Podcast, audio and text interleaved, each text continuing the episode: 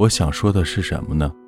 或许每个人的人生都会犯下很多错，都会经历许多失败的感情，但是永远不要以为这是什么诅咒，或是关于你，或是关于爱情。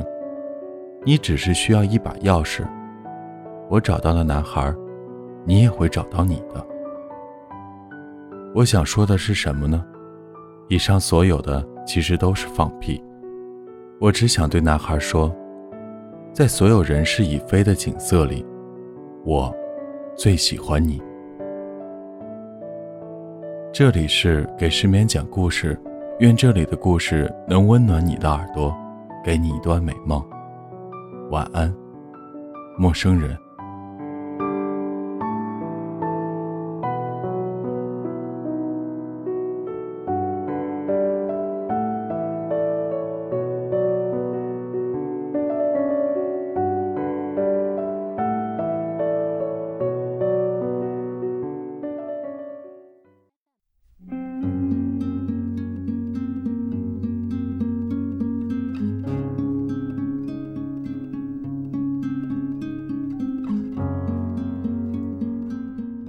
喜欢，张璇。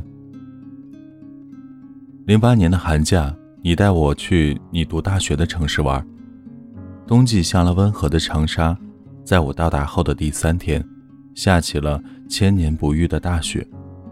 原本计划好的行程路线只能作废，我们被困在了臭气熏天的寝室。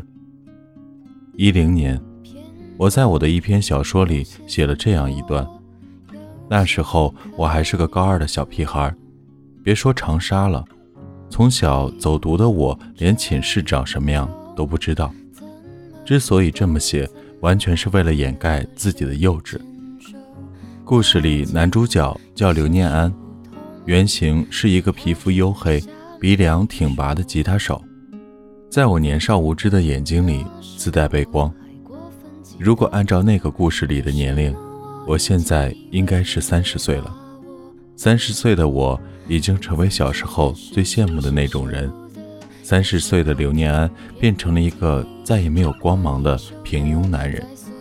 可今天，三十岁的不是我，也不是刘念安，而是一个真正经历过那场大雪的男孩。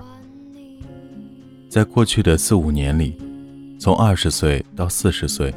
前前后后经历了四段恋情，有和我喜欢相同乐队、相同作家的文艺青年，有神经兮兮住着村里土坯房的画家，有交往过当红女星的电影录音师。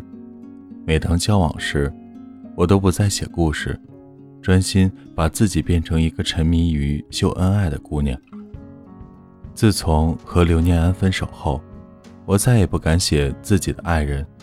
总以为有一种魔咒，一落笔就是失去的前奏。可该失去的终归还是会失去的，没有一段恋情有美好的结局。最终，他们都成为了我笔下的男主角。但如果不是这样，我也不会遇见男孩。遇见男孩是在录音师突然消失后，因为工作上的事有求于他，终于加了他的微信。大概是他嘴巴毒，我天生是受虐狂。认识后便没日没夜的聊了起来。现在想想，那时的自己真是很烦，絮絮叨叨的说了自己颠沛流离的感情生活，灌输给他自己各种负能量的人生观。好在他并没有因此觉得我是个怪胎。有一次，破天荒的，他终于聊起了自己。他是一个本职硬件工程师，副业写写乐评、录录电台的家伙。每天下班就是回家写稿子、录音，生活规律又无趣。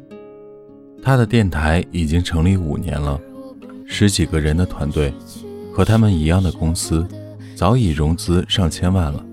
可他们所有人都在义务劳动，团队的所有收入都用在了资助贫困学生上。不是潦草的捐给慈善机构，而是经过仔细挑选的资助对象，并且严格保护对方的隐私。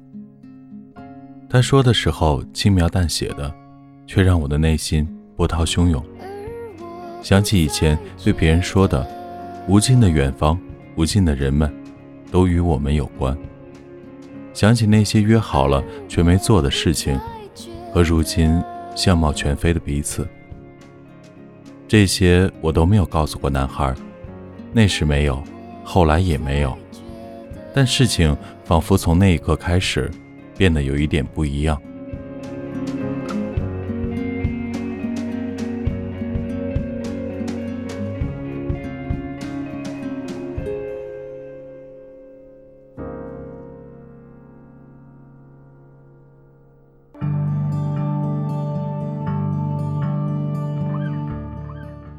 今年的春节，我过得特别不好。录音师失踪了，生命里很重要的一位亲人又刚刚离世。过年的那几天，我生了一场病。一天早晨醒来，突然看到男孩发来一段语音。那是一首他自己弹唱的英文歌，我的英文烂到家了，一句歌词都没听懂。可那段旋律却突然让我崩溃的哭个不停。哭过后查了歌词，虽然压抑，其实却是坚定平静的情绪。我问他为什么突然给我唱这首歌，他说，只是觉得我生病了，想唱首歌给我听。不知道为什么，一股冲动，春节结束后我就买了飞机票去见他。也不知道为什么，明明只是想见见他，最后却变成了在一起。我和他走在七年前就出现在我笔下，却从未踏足过的城市里，心里默默想着，或许这就是命运。